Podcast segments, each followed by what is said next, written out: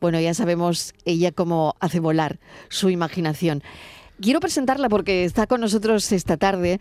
Eh, ella está en, en un festival literario, escribidores, con, bueno, que va cogiendo muchísimo nombre bajo el lema El poder y la palabra. Es el tercer festival literario de América y Europa, escribidores que vuelve a establecer aquí en la Costa del Sol, desde donde hacemos este programa, su centro neurálgico para ese intercambio literario entre culturas eh, de ambas orillas del Atlántico. Esto va a estar hasta el 10 de febrero. Hay nombres increíbles este año está Javier Moro, está Ignacio Martínez de Pisón, Sergio del Molino, Félix de Azúa, está Antonio Orejudo, entre los que conocemos, Joyce Carol Oates, eh, bueno, y está Zoe Valdés. Zoe, bienvenida. Muchas gracias. Gracias por acompañarnos esta tarde.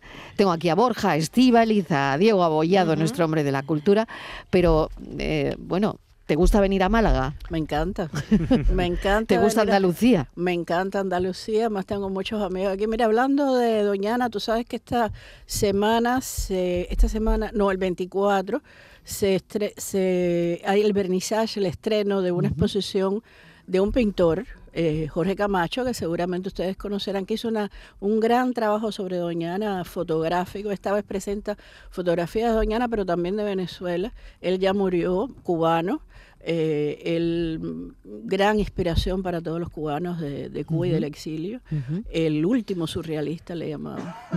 Y el último surrealista que se inspiró, nosotros le hicimos una película incluso, eh, se inspiró en, en Doñana muchísimo. Fíjate, Diego, habrá que apuntar eso. ¿eh? Absolutamente, absolutamente. Fíjate vayan tú para allá, Vayan para allá, van a dormir conmigo ahí en mi casa y vamos a ver la un juntito. Nos apuntamos, nos apuntamos. Nos apuntamos contigo. Cuando lo digo, lo digo. No, es verdad que, es verdad que Jorge Camacho es, un Jorge Camacho Lazo. fue además un, era un artista plástico, ¿no? Era, era pintor también, ¿no? estamos, estamos hablando de un señor que nació en los años 30, quiero decir que no es... Y siempre vivió, siempre vivió en Cuba además, ¿no? No, no, él vivió... Vivió también en el exilio, ¿no? en, Francia, en Francia, en Francia, en París, pero una gran parte en, en Almonte y en Los Pajares. Él, eh, muy amigo del escritor Reinaldo Arenas. Ah, Reinaldo, claro. Y, Fíjate. y él, él, todo lo que ha hecho con la pintura, bueno, le llaman el último surrealista en la pintura, lo que hizo, muy esperado de Doñana, y en la fotografía. Las fotografías son extraordinarias. Bueno, pues mira, tenemos esa recomendación de Zoe Es magnífico, el, enlazado además con Magnífica recomendación. Bueno, has dicho que tu verdadera patria son los libros. Sí, sí, sí, mi verdadera patria, los libros, ergo la palabra. Es la palabra, el, idioma, es, lo que nos queda. que los libros son, eh, se escriben para que la soledad del autor acompañe a la soledad del lector. Me gusta mucho eso que dices. Sí, sí, sí. Yo, yo tengo, he tenido muy lindas experiencias eh, espirituales, por ejemplo, leyendo algún autor en ese sofá debajo de la ventana y en París, gris, llueve, en fin, todo eso. Y de pronto hay una frase que me transporta eh, a cosas de mi vida, pero también a cosas que puedo imaginar en su vida. Y a partir de ahí yo misma elaboro empiezo a hilar una historia que me invento de su vida. Y esas dos soledades, cuando esas dos soledades, las del escritor y el lector, se juntan en ese acto maravilloso de la lectura y de la escritura, desde luego, pues es el gran misterio de la literatura. Te dejaste unos diarios que, tú escribías en, en Cuba. Tú escribías desde los 11 años esos diarios y tu madre los guardó los guardó y guardó mis poemas que un ser extraordinario de esta tierra, Rafael Inglada, los publicó en su pequeña colección y, y fue muy bonito, La Gana Sagrada se llama, fue muy bonito porque es, mami trajo todas esas maletas, entonces trajo su maletica y trajo una maleta grande. Mamá, ¿qué trajiste ahí? Yo le había dicho, rompe todo, trae nada más que tu mudita de ropa. Cuando tu madre viene a España. Cuando viene, sí. Sí. Mami se muere, muchos años después ya no me dejaba ver la maleta. No, no, deja eso ahí, ni lo toques. Porque yo le había dicho, rompe todo eso. ¿Qué Porque no querías ningún vínculo con el pasado. No, no, yo no quería nada. ¿Qué hago con los, tus diarios? Rómpelos. ¿Qué hago con tus poemas? Rómpelos. Cuando mami muere, que yo voy a la maleta, por fin, me armo de valor y abro, todo estaba ahí. Y eso nada más que lo puede hacer una madre cubana. Y, no hacerte caso, no hacerte caso lo primero, claro. Exacto, no hacerme caso y matarme. Eh, matarte, y matarte, claro. Matarme de amor. Has nombrado, has nombrado Zoe antes a Rafael Inglada, que además es malagueño, hay que decirlo. Claro. Y, toda una referencia es poeta, gran conocedor además de la obra de Picasso. De Picasso. Y Con editor. él hice una visita única al Museo de Málaga de Picasso, porque este hombre, cuando tú entras en ese lugar con Rafael Inglada, tú entras en, tú entras en el mundo de Picasso, pero entras en el mundo suyo también, poesía, pintura, fabuloso. Bueno, ¿y qué, pasó con la maleta? Perdona que vuelva. Bueno, la maleta que No, no, yo ¿Qué, pasa con la maleta? ¿Qué haces con la maleta de esos diarios que escribías desde que tenías 11 años? Bueno, mira, es la primera vez que lo voy a decir. Yo esta novela en La Habana nunca hace frío, yo no había querido nunca escribir sobre eso. Eran momentos muy dolorosos de mi adolescencia y todo estaba en esos diarios. Si ella no hubiera traído eso, yo probablemente nunca hubiera escrito esta novela. Que yo he estado años evitándolo, impidiéndomelo y que por amor, solo por amor, eh, he ido con dolor también a este, como al bolero, ¿no? Amor y dolor, a, a estos recuerdos. Y mm, es muy cómico porque es una novela breve, como viste, es una novela que no es tan, no te tienes que meter tanto tiempo en ella, pero te metes mucho con el sentimiento y con lo ocurrido, ¿no? Entonces, yo escribí una novela dedicada a ella que se llama Te di la vida entera, que fue eh, premio finalista del planeta. Cuando yo se la mandé, ella todavía estaba en Cuba, eran 400 páginas. Ella siempre decía, el que escriba la novela de mi vida se gana el Nobel. y yo le mandé la novela no para ganarme el Nobel, para ganarme todavía más amorcito rico de mi madre. Claro, que es más importante. leyó la novela y dice, pero esto qué cosa es esta, no es mi vida. Digo, mamá, es una novela de tu vida. No, esto no es mi vida. Y ya bueno, ahora he escrito esta novela para de alguna forma decirle, mamá, esto fue mucho de lo que tú me enseñaste, el valor, ¿no?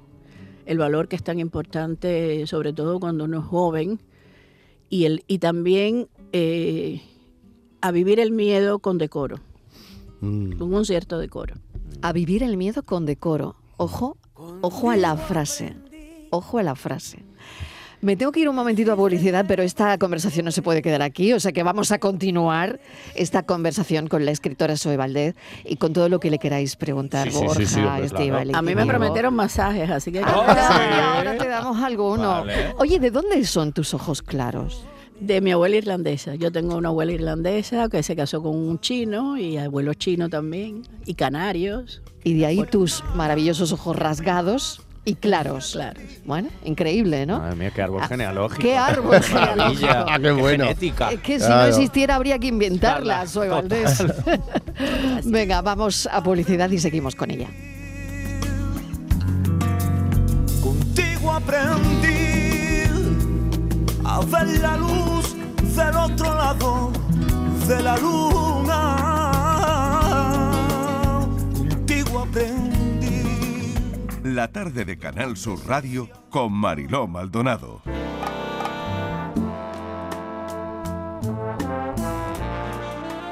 ¿Te gusta, em, ¿Te gusta esto que suena, no? Hombre, me encanta. me encanta. A mí todo lo que es boleros, gardenia, Lucrecia, Benimoré, todo eso me vuelve loca. Todo eso te gusta, ¿no? Claro, normal. Sí, es que. El buen pues, gusto, el buen eh, gusto. Está ahí, ¿no?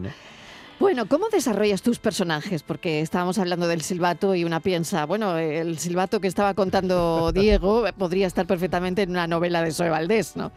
Pero, ¿cuál es esa trazabilidad que le das a tus personajes? ¿Qué buscas en ellos?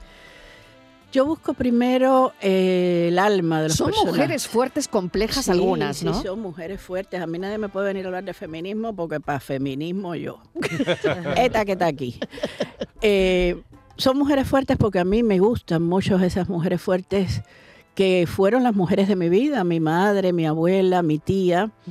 y, y a todas ellas yo siempre busco que el alma de ellas tres esté en alguno de los personajes. Eso es lo primero. Y luego me gusta mucho la cosa física de las mujeres, o sea, me gusta mucho el dolor, la enfermedad, eh, la alegría, incluso cuando se está pasando por un momento crítico, trágico, y sin embargo el personaje siempre encuentra un momento de alegría o hay un, fragmento de cómico o de humor en su vida, porque así fue mi vida, ¿no? Así, yo recuerdo, por ejemplo, de niña que eh, vivíamos en un solar en La Habana Vieja y mm, nos habían prohibido ir al solar, estábamos en un albergue porque se estaba cayendo. Entonces mi abuela me dijo, ay no, ya estoy de jurel hasta aquí, vamos a ir a, tomar, a comernos un huevito frito. Fuimos para el solar, mi abuela pone el huevito frito con arroz blanco y de pronto empieza a caer una boronilla del techo. Y abuela me miró a los ojos, me tiró de la mano así, agarró el monedero, no agarró la Virgen de la... Yo le dije, oye, agarra la Virgen. No, no. Ella agarró el monedero, se mandó a correr, salió por esa puerta para afuera y el solar se cayó detrás de nosotros. Madre mía. Y fíjate que eso yo lo escribí con dolor. Y mucha gente me dice, ay, como me he reído con cuando el derrumbe. Digo, niña, pregunto a reír con el derrumbe si eso era un momento trágico de mi existencia. Un poquito de respeto. Y tuviste que volver a los jureles. Y tuviste que volver a comer jureles. Entonces. Y volví, y volví a los, jureles. Y a las fiestas de los machetazos. Porque, los, jureles... la, la gente Fíjate que por eso viví cuatro años después en, en el unitario de un cine, porque como habían tantos celos, porque se había mucho tarro, había mucho engaño, y, entonces los hombres se fajaban a machetazo. Y entonces abuela dijo, no, los niños no pueden seguir eh, viendo esto. Habló con la taquillera del cine actualidad, le dijo, mira, aquí hay mucha fajatera de cine noche. Actualidad. Del cine actualidades. Yo necesito que tú me permitas que los niños, hasta que nos den un lugar para vivir, pues hagan sus tareas aquí en el cine y duerman en el lunetario. Y estuvimos cuatro años durmiendo en el cine actualidades, viendo unos documentales soviéticos de seis horas, otros, sí, otros norcoreanos. yo nunca olvidaré que había uno de seis horas soviético que eran de unas gordas paracaidistas. que yo en aquella época decía, yo le decía a mi abuela, que cuando me preguntaba qué tú quieres ser de, yo, mi abuela quería que yo, claro, y yo paracaidista, y, y como era tan flaquita decía soviética y gorda. Y mi abuela me, me da unos coscorrones, pero niña, tú eras loca, tú eres boba. Y, y, y para que tú veas, fue, fueron recuerdos, era duro vivir así, pero al mismo tiempo veíamos películas que nadie veía en la escuela. Yo llegaba el otro día, ¿qué? ¿y qué? ¿Qué fue anoche en el cine? Ay, vi un documental norcoreano eh, del Partido Comunista y yo le hacía unos cuentos a la gente que la gente no se lo podía creer. Oye, cuando ves ahora tus películas en el cine, ¿te gustan? ¿No te gustan? Que, mm, no sé, ha habido, bueno, han adaptado alguna obra tuya al teatro también. Al teatro, sí. A mí me gusta más el teatro. A mí la experiencia del teatro me gusta mucho. Yo tuve la gran suerte que un monólogo lo hizo Alain Delon con una actriz argentina hace mucho tiempo en Córcega. Y fue para mí, imagínate, yo cuando tenía, eh, cuando era muy joven, yo decía, Dios mío, el zorro, el primero, porque después vino Antonio Bandera, que también, ya tú sabes, hay una cantidad de zorros bueno, bueno, horror que tú dices, pero bueno, el zorro se lo cogió todo para él, ¿no? Pero bueno, yo veía a Alain Delon y decía, Dios mío, este hombre, y fíjate lo que es la vida, ya cuando lo vi en los ensayos y todo eso, me puse con una timidez que yo ni me atreví a hablar con Alain Delon y yo soñaba con que Alain Delon me cogía en un, en un almacén ahí arriba de un saco de arroz y después y, y después eso se acabó porque uno es, una es tímida. bueno, me queda nada, dos minutos para recomendar. que ¿Cuándo vas a estar? Eh, ahora, ¿no? Ahora a las 19 y 30. A las 19 y 30. Y mañana con Amparo de la Gama. También en Marbella. Que ya esto es un dúo, este es el dúo de la, de la cachofa. Claro que sí. la cachofa literaria. Pues, pues quien quiera, eh, quien esté por Málaga, eh, quien esté por Málaga, pues que vaya a la térmica, porque ahí está Soy Valdés para contarles un montón de historias entre, entre las que ha contado aquí, bueno, porque tiene mucho más que contar, ¿eh?